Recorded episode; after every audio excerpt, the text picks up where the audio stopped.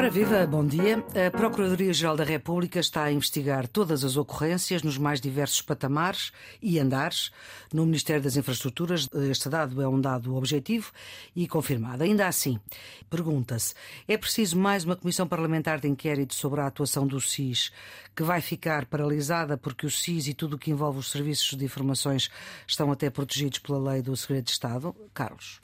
Não sei se a Comissão Parlamentar de Inquérito é a melhor ferramenta neste caso. Agora, que aquilo que aconteceu diminui a autoridade do SIS e põe em causa uh, a utilização deste organismo do Estado, que devia estar vocacionado para a recolha de informações e que, de acordo com a lei, não pode exercer funções policiais, isso parece-me evidente. E, portanto, há aqui algo a esclarecer, pode ser esclarecido por via judicial neste inquérito do Ministério Público, mas parece-me claramente que há alguma coisa errada no comportamento do SIS. Temos a Procuradoria-Geral da República a investigar todas as ocorrências no Ministério das Infraestruturas.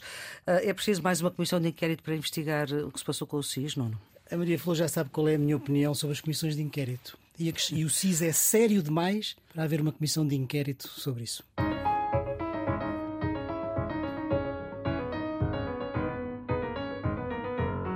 Geometria Variável, edição número 129, com Nuno Severiano Teixeira, antigo Ministro da Defesa e da Administração Interna de Governos do PS, e Carlos Coelho, antigo eurodeputado do PSD e Presidente da plataforma Nossa Europa.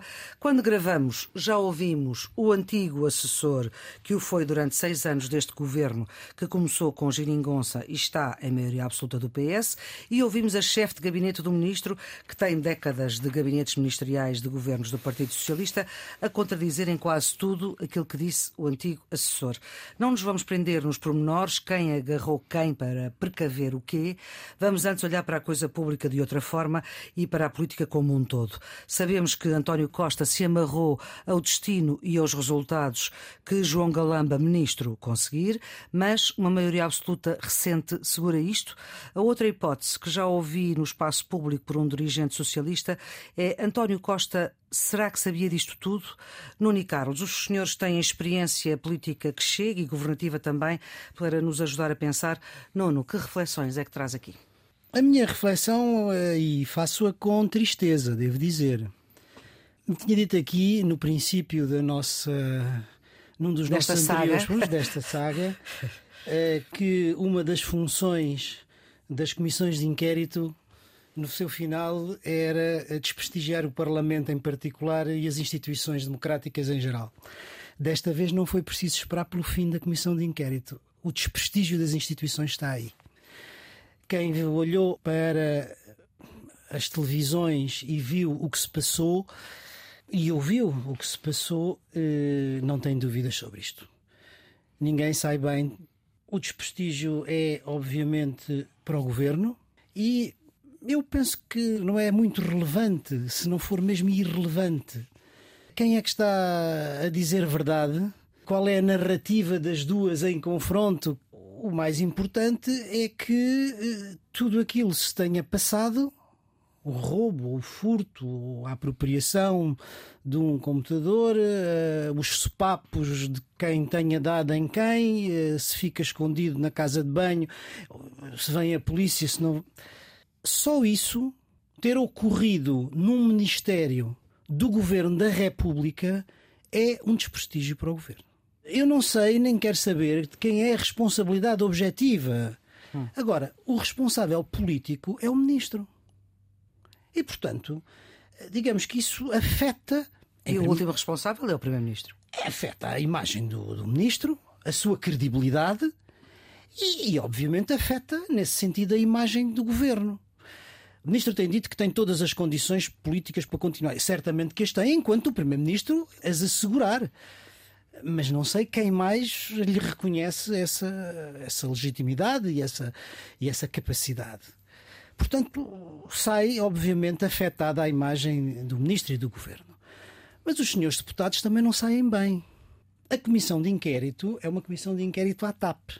Não se ouviu uma palavra sobre a TAP nem sobre as grandes questões da TAP, nem sobre as pequenas questões da TAP. Ou seja, nós não ficamos a saber porque é que foi privatizada, em que condições foi privatizada, como foi financiada a privatização, ainda no governo Passos Coelho, porque é que foi nacionalizada. na semana passada com Lacerda Machado e outros. Mais dirigentes. ou menos, sim. Mas depois, porque é que foi, eh, eh, digamos, o Estado regressa a 50%, mas não tem uhum. a capacidade de intervenção que devia ter em matéria de decisão estratégica? Porque é que depois Aí eu acho que nós compreendemos, foi nacionalizada no tempo da pandemia, se calhar não havia outra alternativa, mas porque é que depois volta a ser privatizada? Estas são as grandes questões que o país precisa de saber.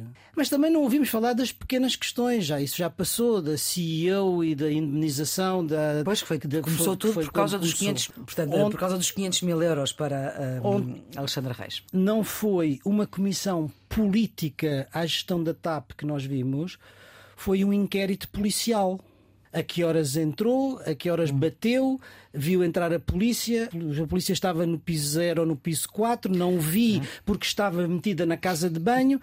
Isto, e, e, os senhores deputados, no seu alto critério, dignam-se fazer esse tipo de, de questões, aviltando o Parlamento e aviltando eh, não só a Comissão, mas o Parlamento em si. E, portanto, eh, isto é, é grave porque, independentemente de tudo, isto põe em causa não só a imagem das instituições, mas põe em causa a confiança que os portugueses têm nos seus responsáveis políticos e na imagem que têm da democracia. Não sei se se lembra, a Maria Flor e o Carlos, até o Carlos reagiu a isso que eu disse naquela altura, disse o Presidente e o Primeiro-Ministro têm que pensar como é que se resolve isto antes de afetar o regime. Estamos no uhum. princípio de que isto afeta o regime. A confiança dos portugueses sobre as suas instituições democráticas não sai reforçada disto, muito pelo contrário. Isto a mim preocupa-me e o que eu digo, o digo com tristeza. Carlos, como é que é que a sua reflexão sobre aquilo que viu, ouviu? Eu pego exatamente onde, onde o Nuno acabou. Acho que quando o Presidente da República disse que achava que era melhor demitir o Ministro João Galamba, o Primeiro-Ministro reagiu com um gesto de autoridade a dizer eu é que decido quem é que entra e sai do meu governo. Se calhar aí foi um erro de Marcelo tê-lo dito para fora? Uh, eu acho que foi um erro de, de, de António Costa de ter mantido João Galamba. Hum. Porque aquilo que aconteceu depois desta semana de inquirições na Assembleia da República é toda a gente a perguntar porque é que João Galamba ainda continua no governo. Ana Gomes, esta semana, fazia um post a seguir à inquirição de Frederico Pinheiro a dizer Galamba já se demitiu com ar irónico. As declarações de Abílio Morgado, que foi responsável pelo Conselho de Fiscalização das Secretas, considerou que aquilo que aconteceu foi asnático. A imagem que Marcos Mendes, de, no seu comentário televisivo no final de semana, dizia que Galamba é um cadáver político. Isso já diz há bastante um, tempo. E é aquilo que, que o Nuno estava a dizer há bocadinho. Que, do ponto de vista formal, Galamba uh, tem todas as condições para exercer o mandato porque tem a confiança do Primeiro-Ministro mas já ninguém vê mais nada para lá ainda da autoridade formal. Portanto, uhum. é um cadáver adiado. E a imagem que fica das, das declarações na Comissão Parlamentar de Inquérito é as mentiras. Repare, eu também não quero ir para o detalhe, porque o detalhe é deprimente. De, uhum quem agrediu, quem foi agredido. Eh, as versões não são coincidentes Sim, são... e nós sabemos que Sim, mas... para se apurar a verdade, Com certeza, se bem que na comissão de inquérito, eh, atenção, é preciso não mentir. Não... Sim, não mentir. Quer dizer, porque, sim, porque, em todo uh... lado, mas em comissão de inquérito também. A mentira é prejuízo. Claro. Uh, mas uh, há, há, coisas que não são razoáveis. Não é razoável que haja um comunicado do Ministério a dizer que os atos de agressão foram filmados e, portanto, podem constituir prova e depois, perante a Comissão Parlamentar de Inquérito, a chefe de gabinete, Eugénia Correia, reconhece que. Não há prova porque que, a máquina estava variada. Que as câmaras todas não, não estavam a funcionar. Não, não devia. Era, era antiga. Eh, eh, a ideia que fica é que se disse mentira sobre mentira. Eh, o argumento para envolver o, o SIS, e aqui as versões também não, não, não coincidem, coincidem nem mesmo as versões dentro do SIS, isto é aquilo que o diretor do SIS disse, Isso. não corresponde à narrativa que o Conselho de Fiscalização uh, uhum. revelou. E, alguém o ministro João Galamba disse também não corresponde ao que disse Nada, a chefe de gabinete. Alguém, hum. alguém anda a mentir, alguém anda a mentir nesta coisa toda. A narrativa oficial diz que era necessário recolher o computador porque havia documentos classificados. Mas de todo o filme dos acontecimentos dá a ideia de que o ministro Galamba estava era preocupado com as notas das reuniões. A tal reunião secreta, que era só para trocar informação e que afinal foi uma montagem de um filme em que se disse aos deputados do PS quais eram as perguntas que deviam fazer e à CEO da TAP quais eram as respostas que devia dar, eh, retirando qualquer naturalidade à reunião parlamentar, à audição parlamentar que ia, que ia suceder. E, portanto, este filme está Também carregado. sobre isso há versões Com certeza. diferentes. Mas, mas é o facto de haver versões diferentes e, con- e contraditórias que torna esta história uma história sórdida, afogada num manto de mentiras. E aquilo que o Nuno estava há pouco a dizer, que da, da percepção que os cidadãos têm da falta de confiança nas instituições, resulta disto. Toda a gente já se apercebeu de que muitos ou todos, o futuro dirá, estão a mentir. Que alguém está a mentir é evidente, porque as versões são contraditórias. Ora, isto é perverso. Isto é perverso. E depois há aqui uma outra coisa que me faz imensa confusão: é gastam-se horas em torno das notas. Onde é que estavam as notas? Quem é que pediu as notas? Se as notas existiam, se as notas foram dadas, se não foram. As notas estão todas à disposição do Parlamento.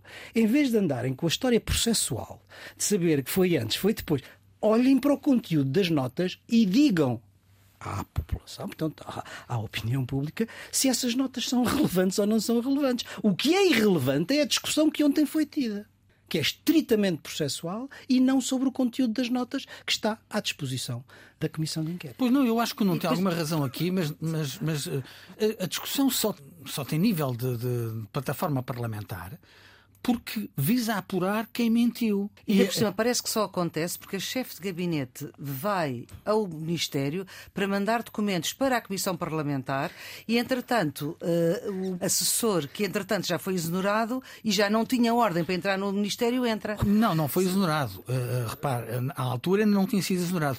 Tinha Segundo tido- a chefe de gabinete, a partir do momento que o Ministro não, o exonera. Não, mas para isso tem que assinar.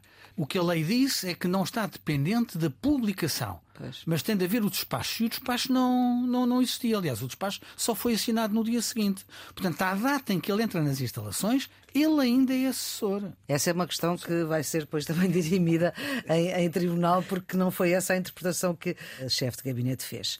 Bom, para talvez encurtar algumas razões, a ideia é moer de tal forma este caso TAP até o governo cair, como ouvi também um dirigente de um dos três partidos à direita dizer o fu- fundamental é que este governo não continue. Ouvi um dirigente socialista a dizer António Costa pode não saber de tudo eh, aquilo que se passa.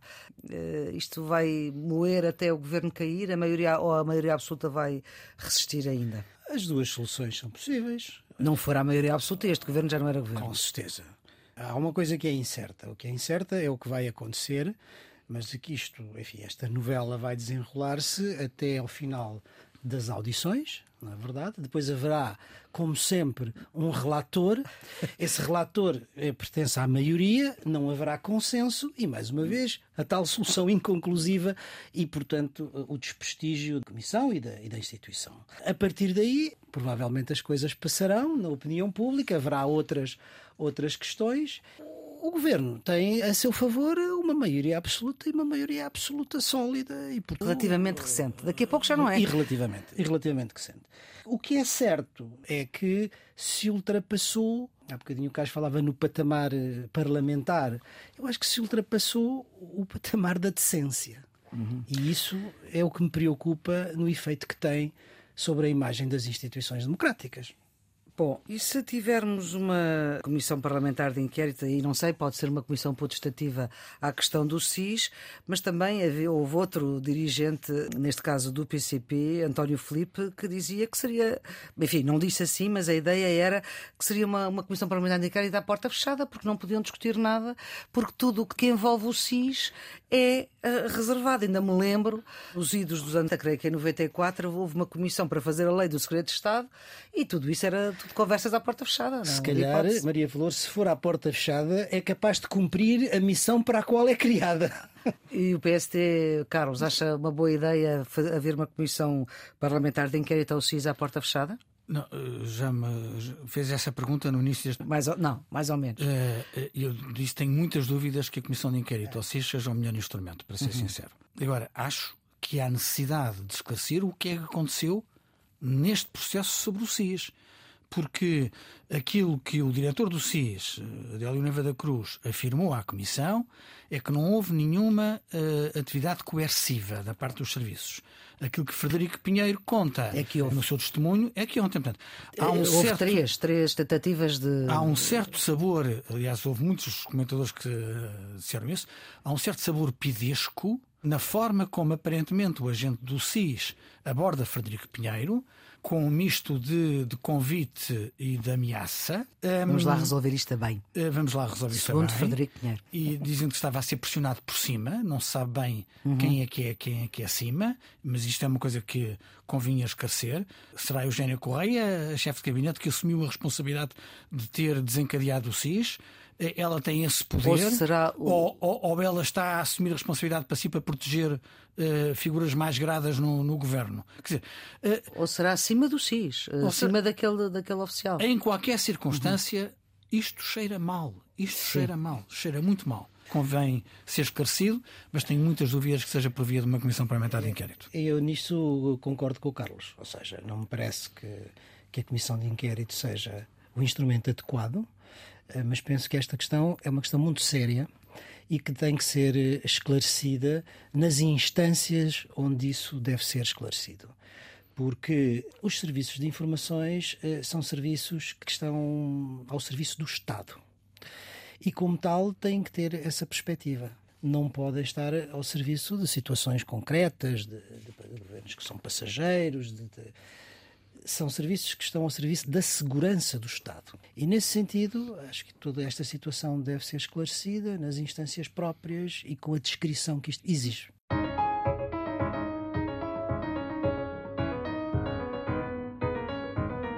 Nós também tínhamos pensado falar da lei do tabaco e só em breve, mais uma vez, o governo fez aquilo que tinha feito com a habitação, soltou umas ideias cá para fora, fez saltar a discussão, a proposta de lei escrita ainda não existe e já há indicações de que as ideias iniciais vão ser uh, bureladas. Uh, Contiveram-se um bocadinho, Carlos. Não, uh, aquilo que, eu... Somos três uh, ex-fumadores? Não, ninguém. Não, não, não, eu sou não Também fumador. não sou fumador. Pronto, há só uma, uma ex-fumadora. É só para o registro de interesses? No próprio grupo parlamentar do Partido Socialista há muita resistência eh, às propostas do governo e, portanto, algum ímpeto proibicionista do governo será referiado eh, no Parlamento. A questão de fundo qual é, a meu ver? Eu acho que todos concordamos, primeiro, que o consumo de tabaco eh, é prejudicial. Segundo, que em nome da saúde pública devemos limitar o consumo em espaço público.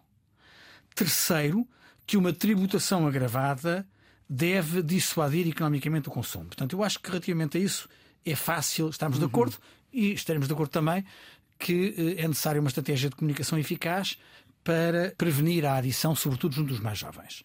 Portanto, estas prioridades de política parecem-me relativamente uh, claras. Agora, vamos ser claros, o consumo do tabaco é, é censurável, quer do ponto de vista médico, quer do ponto de vista da saúde pública, mas não é um crime. Quer dizer, as pessoas têm o direito de fumar. Uh, o exagero proibicionista pode ter o mesmo efeito que teve a lei seca uh, nos Estados Unidos, quer dizer, que é estimular o comércio uh, paralelo. Contrabando? O, o, contrabando, o consumo não regrado. Eu lembro-me de comprar cigarros Fortuna, que eram os espanhóis. Não, não, não. Posso fazer o meu registro de interesses, eu também não, não sou fumador, nunca fui fumador, mas assim, numa grande festa ou num casamento, gosto de fumar um charuto. Ah, então, um charuto. Mas nunca fumei e é, é, é, uma coisa que não, nunca, me fez, nunca me fez falta. Vamos ver, eu acho que há aqui um princípio fundamental. E o princípio fundamental é o princípio de que a minha liberdade acaba onde começa a liberdade dos outros. E, portanto, nesse sentido. Isso é um princípio sempre bom. É um princípio de relembrar. de relembrar. Isto significa que no meu espaço de liberdade, ou seja, naquele em que eu não estou a prejudicar ninguém, não é? eu devo ter o direito ao meu livre-arbítrio. A uhum. fumar, a não fumar, a beber, a não beber, ao meu livre-arbítrio, desde que não, não prejudique o outro. Não fumar na praia. Num espaço fechado, né, nos restaurantes, nas escolas, nos sítios. Nos nas, estúdios, nos antes, eu não sou do tempo em que se fumava na- nos na- estúdios. na- nas repartições públicas. Quer dizer, se eu estiver a fumar, aquele que não é fumador torna-se fumador passivo e está a ser prejudicado. E eu acho que a, a lei de fumo, não é? Aliás, foi aprovada quando eu estava no governo, lembro-me bem das dificuldades eh, que isso teve até ser aprovada. Promoveu a saúde pública, foi boa. Uhum. Agora, num sítio, como estava a dizer, na praia, num- na, na rua, nas planadas, onde não se prejudica ninguém, acho um bocadinho exagerado um proibicionismo higienista, não é verdade? E paternalista, que é isso que me parece que não está certo. E no fundo era o que o Carlos estava a dizer. Eu é que decido. No meu espaço de liberdade, se fumo ou não fumo, eu sei que prejudica a minha saúde, mas é uma decisão minha e o Estado não tem que se intrometer nessa liberdade fundamental que é o meu livre-arbítrio. Enfim, Quanto pôs um bocadinho mais tabaco no assunto, não é? Pois um bocadinho mais tabaco no assunto, mas eu acho que a fórmula é um pouco esta que o Carlos estava a sugerir. Não me parece bem que seja pela limitação ou pela restrição dos locais de venda. Sim. É, digamos, Só nos pelo- aeroportos e através, através dos impostos que dissuadem. E, portanto, eu acho que essa abertura a mudar algumas coisas é importante. Talvez não fosse pior num país que tem os hábitos alcoólicos como o nosso, a seguir eh, também fazer qualquer coisa relativamente ao vinho, mas eu já sei que isso é muito mais complicado. Exatamente, exatamente. Portanto, é mais vinho e mais tabaco neste assunto.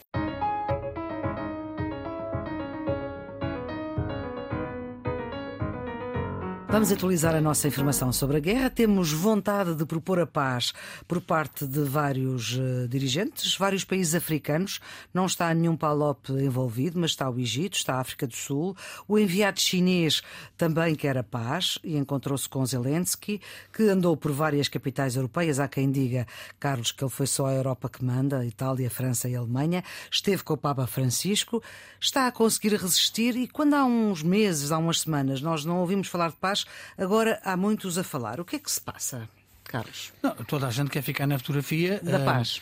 Na paz, eh, eh, os chineses, como nós já dissemos várias vezes, quer afirmar-se como o grande pacificador, como o grande mediador, eh, como a instância que lidera a geopolítica mundial, mas a verdade é que Liu Yi, eh, o enviado especial do presidente chinês para a questão ucraniana, foi a esses países, também foi à Polónia, acaba o seu périplo em Moscovo. E uma coisa que eu não sabia, mas eh, apercebi-me esta, esta semana, é que durante a década em que Liu Yi foi embaixador da China em Moscovo, ou seja, entre 2009 e 2019, nessa década, Xi visitou a Rússia oito vezes, Putin visitou a China dez vezes e as trocas comerciais triplicaram. Olha, para aquilo que o Nuno está sempre a dizer que é o valor eh, simbólico destas eh, deslocações, destas reuniões, destas peregrinações, eu diria, isto significa a grande aproximação, quer sob o ponto de vista diplomático, quer sob o ponto de vista comercial, triplicarem as trocas comerciais no espaço de 10 anos é obra. é obra. Hum, Em países e- daquele tamanho, E cima. torna mais evidente a aproximação da China e da Rússia. Também compromete a ideia de levar a sério a China como mediadora imparcial, porque de facto está mais encostada a um dos lados. Esta semana houve outra situação que foi o dilúvio de, de bombardeamentos, de mísseis Uhum. lançados sobre Kiev. E a circunstância das defesas eh, Ucranianas ucranianas funcionarem. funcionarem. Eh, na reunião com os chefes de Estado e de Governo do Conselho da Europa, Zelensky afirmou que foi graças à ajuda internacional e à eficiência dos serviços ucranianos que conseguiram eh, responder com eficácia, incluindo o facto de haver, no dilúvio de, de mísseis, seis mísseis russos chamados mísseis supersónicos Kinzhal. Eh, Kinzhal, que significa adaga em russo. Que era Significa? adaga, A adaga. eh, que é uma das armas que Putin considerou invencíveis, já que a sua velocidade permite ultrapassar a maioria dos sistemas de defesa aérea. Ora, a circunstância da defesa ucraniana ter reagido com eficácia dá muita esperança, quer aos ucranianos, quer, quer ao mundo. Os russos ficaram embaraçados e foram dizer, como resposta, de que as estimativas de sucesso dos ucranianos estão inflacionados. Aquilo que o porta-voz do presidente russo disse foi que eh, o número de mísseis abatidos, de acordo com os ucranianos, é muito superior àquele que efetivamente foi, uh, foram enviados da, da parte russa. Ou seja, a ideia é que haverá aqui uma manipulação dos dados, e eu acho que é uma forma de mascarar um pouco a ineficácia uh, da ofensiva, da ofensiva uh, russa. Para lá disso, não creio que haja muito mais evoluções a registrar no dossiê Ucrânia-Rússia. Não, não. Talvez valha a pena uma nota sobre o périplo de Zelensky uhum. na, entre os países europeus, como a Maria Flor disse, uh, os que mandam, ou seja, uh, Roma, uh, Berlim, Paris e Londres. E Londres, ah, sim, mas já fora Mas com nuances nas visitas. Vamos lá ver. Há um elemento que é simbólico e que é a atribuição do prémio Charlemagne hum, Zelensky. a Zelensky. É atribuído, aliás, naquilo, naquela que era a capital do Império de Carlos Magno. E é um prémio atribuído às personalidades que contribuíram decisivamente para o processo de unificação europeia.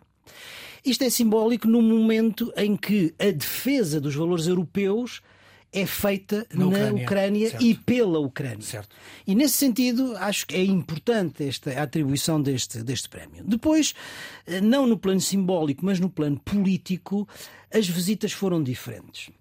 Em Roma, enfim, houve um encontro com a primeira-ministra Meloni uh, e com o Papa. Não me pareceu que tivesse um significado particular. A visita a Paris e a Macron foi uma visita de médico, Uhum. O que, aliás, significa a importância que Zelensky dá a Macron neste processo, uma vez que ele tem tido muitos zigue-zagues, muitas hesitações, muitas ambiguidades no apoio à Ucrânia e, portanto, foi uma visita muito rápida.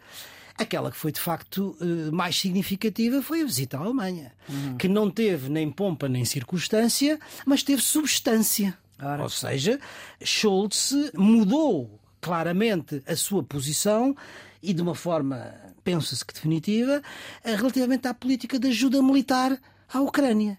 Que duplicou em relação àquilo que tinha até aí e que se centra agora nos 5 mil milhões de euros. Não é uma brincadeira. Portanto, foi politicamente muito significativa. Finalmente, passagem por Londres, como o próprio Zelensky disse, com o seu amigo Richie hum. Sunak, que já tinha uh, enviado os mísseis de cruzeiro e, portanto, que tem sido um dos principais apoiantes. Relativamente à questão da paz, eu acho que toda a gente está a querer a paz, obviamente, mas não sei se os dois beligerantes querem a paz. Certo. Uhum. Ou certo. seja, se a Ucrânia e a Rússia estão neste momento interessados na paz. Porque qualquer dos dois ainda pensa que pode ter ganhos do ponto de vista militar que lhes permita uma posição melhor do ponto de vista da negociação diplomática. Uhum. E, portanto, ambos, até ao resultado das ofensivas, ou de um lado ou do outro, na primavera, não me parece que estejam muito abertos a negociações de paz, enfim, sérias, definitivas, uhum. para chegar de facto a uma conclusão do conflito. Não é possível haver um acordo de paz sem Zelensky e sem Putin. E não parece que nem Zelensky nem Putin estejam em condições de assinar o que quer que seja. Uhum. Primeiro, pela razão que não acabou de dizer, isto é, todos eles querem ir para a mesa das negociações com uma posição reforçada e numa, numa posição de desvantagem, e neste momento ambos, por razões diferentes, estão numa posição de desvantagem. Em segundo lugar, porque objetivamente não há condições uhum. para uh, haver uma negociação que não deixe qualquer um deles uh, numa posição delicada. Isto é, Putin não quer negociações em que apareça como um perdedor e Zelensky não pode aceitar ser perdedor. Uh, isto tem a ver com a Crimeia, tem a ver com o Donbass. Tem a ver uh, com a infinitude deste problema. E tem a ver com as garantias que a Rússia quer que é essa narrativa que a Ucrânia dê, isso significa que a Ucrânia nunca será um país autónomo e independente porque tem que ficar sempre dependente da pata russa. Olha, uhum. Eh, nada nesta equação geoestratégica internacional vai mudar nos próximos meses. Nem Portanto, estas... a expectativa de haver uma consequência uhum. para estes climas que se estão a viver, eu acho que é praticamente nula. Duas notas só uh, sobre o papel da China. Para uh, sublinhar uma coisa que o Carlos já disse, que tem a ver com equidistância entre as duas partes o próprio facto do enviado especial para a Eurásia, que está encarregue das negociações uh, para atingir a paz, de ser o ex-embaixador em Moscovo, é imediatamente o sinal político de que a equidistância não está assegurada. Certo. Na minha maneira de ver. Segundo, porque o esforço tão ativo, tão, tão, tão forte, tão visível da China para chegar a uma, a uma paz. Isto que eu estou a dizer não tenho, não tenho dados, não tenho informação concreta, é, é, é uma especulação, mas é uma. Eu creio que não interessa à China uma derrota de Putin. E é possível que anteveja que Putin não atinja os objetivos, que não ganhe a guerra e que, portanto, fique numa situação fragilizada, fragilizada que fragilizaria também a, a, posição da China. E, portanto, acelerar a negociação de paz é tentar evitar que a Ucrânia ganhe terreno, ganhe posição e fique numa situação de poder ditar os termos da paz.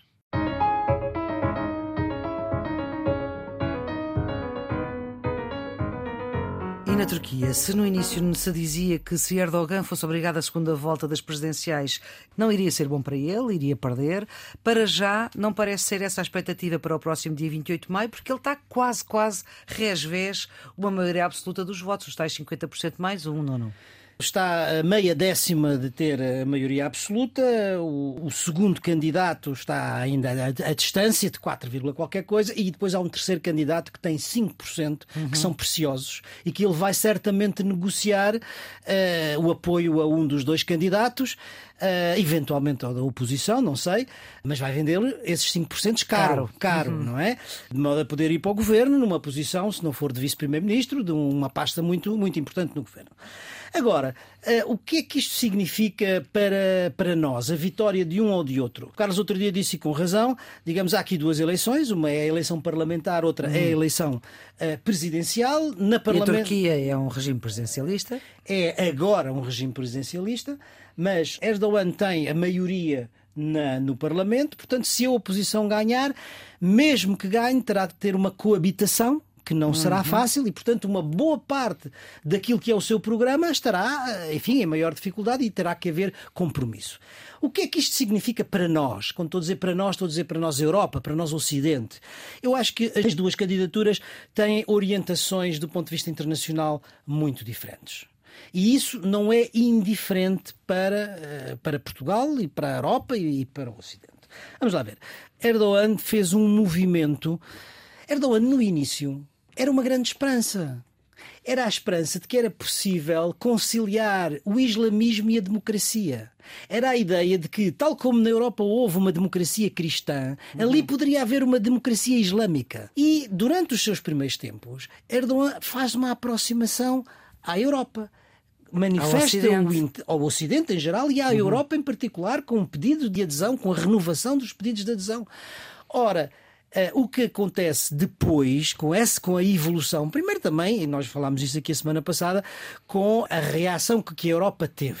Mas, sobretudo, Deixa depois de daquele uh, chamado golpe, ou tentativa de golpe. Mas isso foi mais recente. 2016, é? uhum. em que ele faz uma deriva completamente inversa completamente inversa do ponto de vista da política interna, com uma autocratização progressiva, forte, violenta do regime, controle da imprensa, eh, centralização e engrandecimento do poder do presidente em relação ao Parlamento, controle dos meios de comunicação social, controle da autoridade eleitoral, e isto não é pouco, não é verdade?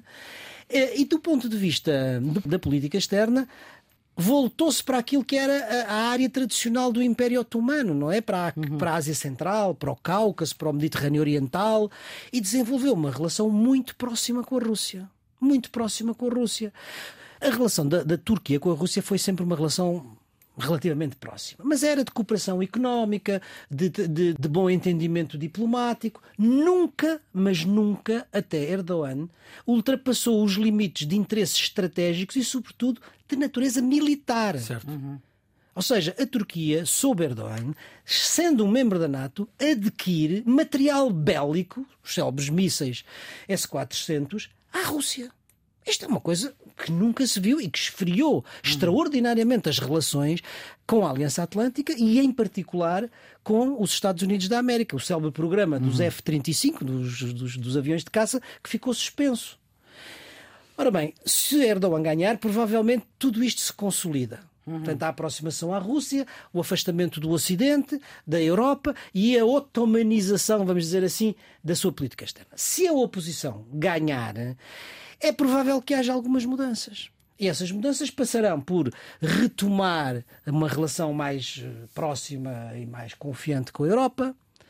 E colocar também um problema à Europa. Sim, com certeza, mas a Europa, quer dizer, a União Europeia. Não creio que se ponha desde já a renovação do pedido de adesão. Uhum. Mas, por exemplo, a liberalização dos vistos, se, se a Turquia aceitar algumas condições relativamente ao seu Código Penal, a abertura de negociações até para a questão do acordo migratório. Sim. Portanto, são fases iniciais uhum. e depois se verá se isto se consolida ou não. Se veria. Vamos ter que esperar por 28 de maio, então é tornar-se-ia muito mais fácil a relação com os Estados Unidos e com a NATO se se suspendesse a, a questão do armamento russo dentro de um aliado da NATO. Uhum. E mesmo também acho que poderia eh, aligeirar um bocadinho a, a, as relações mais, mais belicosas da Turquia no Mediterrâneo Oriental. Ou seja, a sua recusa liminar da solução de dois Estados para Chipre. Hum. Essa é uma coisa importante. Aquela postura mais ou menos belicosa eh, com a Grécia. Tudo isso se poderia eventualmente aligeirar. Agora, para sabermos o que vai acontecer, temos que estar, de facto, esperar pelo 28 de maio. Que é uma data de grandes ressonâncias, Carlos. O que é que aconteceu nas eleições na Turquia? Primeiro, aconteceu que uh, um número recorde uh, de votantes foram às urnas, mais de 90%. Apesar de, do voto ser obrigatório? De participação eleitoral. Uh, não há memória e significa bem que a temperatura política na Turquia subiu com grande capacidade de mobilização de ambos os lados. Em segundo lugar, Kemal Kılıçdaroğlu teve Tem um uma, nome muito difícil de dizer. Tem, teve um bom resultado, mas está a 5 pontos dos 50% que precisa. Teve 45%.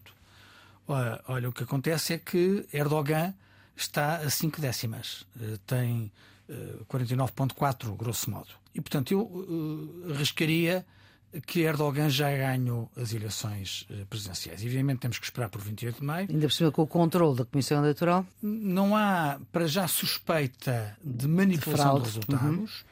mas há eh, fundados factos na manipulação dos órgãos do Estado. Por exemplo, durante a campanha eleitoral, Erdogan subiu os salários dos funcionários públicos em 45%. Eu sei que a inflação é galopante. A inflação é mas... é galopante, mas, mas isto uh, significa que ele não tem pejo nenhum mesmo na véspera das eleições, em utilizar todos os mecanismos que tem. Depois, os 5% do, do terceiro candidato, Sina Oa, tem uh, origem uma, uma ressonância nacionalista mais próxima das posições de Erdogan do que do seu, da sua oposição. E, sobretudo, eh, muito, muito fechada eh, em matérias de política interna e de política externa. O que significa que, ainda que Sina Olan faça como o Nuno estava a sugerir, a querer o negociar. terceiro candidato dos 5%. Grande parte do eleitorado eh, dele, ou parte do eleitorado dele, pode ser uma pequena parte, vai para Erdogan e Erdogan com mais. Um bocadinho, já lá está. Cinco décimas está, está lá. Uhum. Portanto, a probabilidade de Erdogan ganhar é grande. Erdogan também eh, tem o seu partido com uma vitória nas eleições legislativas, sem maioria absoluta, mas com os parceiros do costume, tem maioria eh, parlamentar. O que significa que se Erdogan ganhar no dia 28 de maio, vai ter que trabalhar com uma coligação uh, no Parlamento para ter maioria parlamentar. A questão de fundo é a seguinte: sob o ponto de vista da política externa, eu acho que uh, é o pior resultado, o pior dos cenários que eu não estava a traçar. Sob o ponto de vista de como é que Erdogan se vai comportar, há duas alternativas. Ou Erdogan ganhou para o susto porque das últimas duas vezes ele tinha ganho a primeira volta e desta vez não ganhou. Portanto, ou ganha para o susto e, e tenta moderar as suas posições. E se no fundo. Ou vai aumentar a repressão. Uh, vai aumentar a forma déspota de conduzir os negócios do Estado.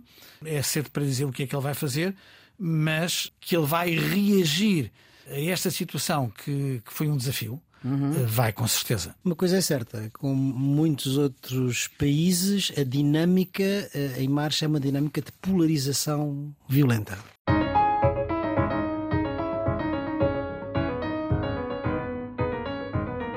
Vamos para os redondos, bicudos e quadrados. Nuno, vamos começar com o seu redondo. Para a energia verde em Portugal.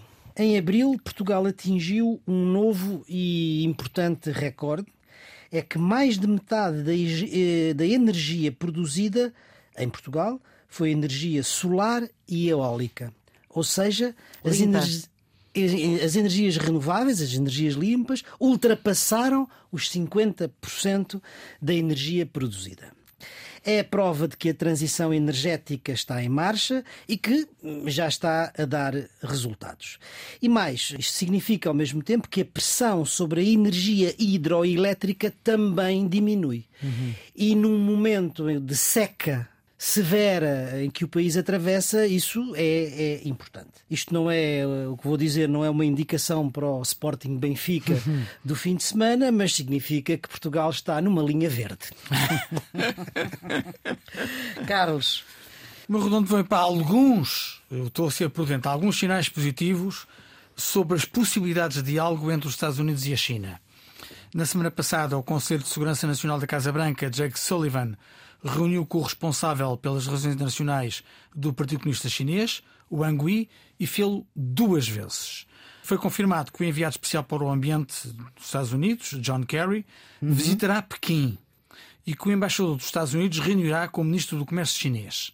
Eu acho que são sinais positivos sobre a possibilidade de um diálogo, e cito mais franco, substancial e construtivo, fim de citação, sobre questões como a guerra na Ucrânia ou Taiwan esperemos que estes gestos tenham consequência e que quer os Estados Unidos, quer a China, que são concorrentes na liderança das relações internacionais, possam encontrar pontos de entendimento quando há tantas ocasiões de discórdia que podem levar a conflitos desnecessários e indesejáveis. Nuno, o seu quadrado. Para o crescimento económico do país, mas que não chega aos bolsos dos portugueses. Como diz o Presidente da República. A Comissão Europeia publicou agora as previsões económicas da primavera, revendo em alta os dados da economia portuguesa e dizendo-nos que melhorou o crescimento económico, 2,4%, a diminuição eh, do déficit para 0,1%. Isto, obviamente, com a ajuda do turismo, mas eh, a verdade é que se os números macroeconómicos são uma boa notícia, a verdade é que eh, tardam em chegar aos bolsos dos portugueses e oxalá que o aviso do Presidente da República seja ultrapassado rapidamente e que este, estas boas notícias da macroeconomia possam chegar também à, à vida, à vida, à micro vida dos portugueses. Carlos, o seu quadrado? Vai para a marcação das eleições europeias hum. para hum. 6 a 9 de junho de 2024.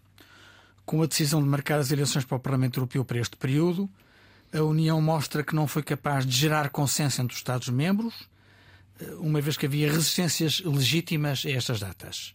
Infelizmente, Portugal não fez valer a sua oposição.